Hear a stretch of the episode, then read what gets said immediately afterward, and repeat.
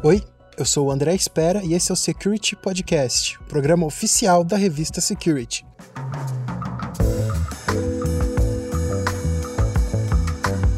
A volta às aulas tem mobilizado a atenção de todo mundo devido aos riscos de contaminação do coronavírus. Mas já existem muitas tecnologias em segurança eletrônica que garantem o distanciamento e reduzem o perigo de contato entre as pessoas. Para que isso funcione na prática, é fundamental ter um projeto bem elaborado com equipamentos e sistemas de controle de acesso. Então, quem conta mais sobre isso é o nosso convidado Marcos Torres, diretor da TechSharp Telecomunicações. Marcos, quais equipamentos são mais indicados para auxiliar escolas e faculdades a manterem a segurança de alunos, funcionários e professores? Primeiramente, obrigado pela oportunidade aí de estar falando um pouco de segurança, né? Nesse uhum. momento tão difícil que nós vivemos, né? Existe atualmente algumas inteligências de analíticos embarcadas, né, em câmeras que podem realizar o papel de auditoria de protocolos de saúde pública, né?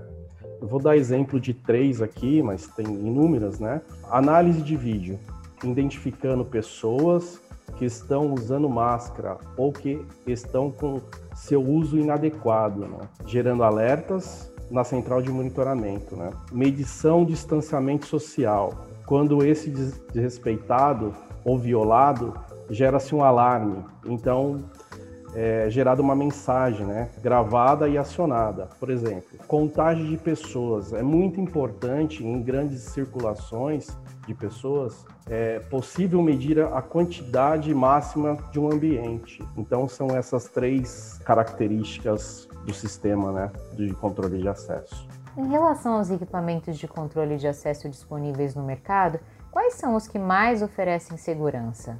Então, no, no, no mercado atual, nós temos equipamentos nacional e importado, né? Um sistema de controle de acesso, aliado com câmera de detecção facial, mais recomendado hoje no mercado. Elas permitem um controle mais rigoroso das pessoas que frequentam o ambiente.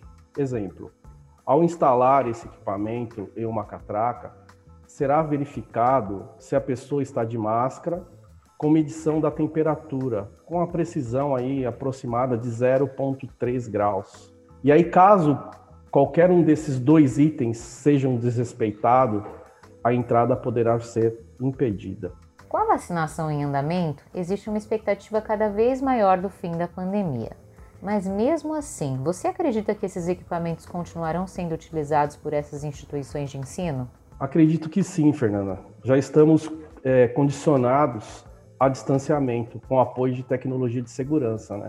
Todos estamos preocupados, sabemos que não iremos retroceder na questão de cuidados com a saúde, e sim a cada dia melhorar o fluxo de pessoas com tais medidas de segurança. Né? O controle de acesso e o monitoramento digital já faz parte das instituições né? de ensino e alguns anos com catracas, tags de acesso. Porém, após a pandemia, com a maior preocupação em tecnologia.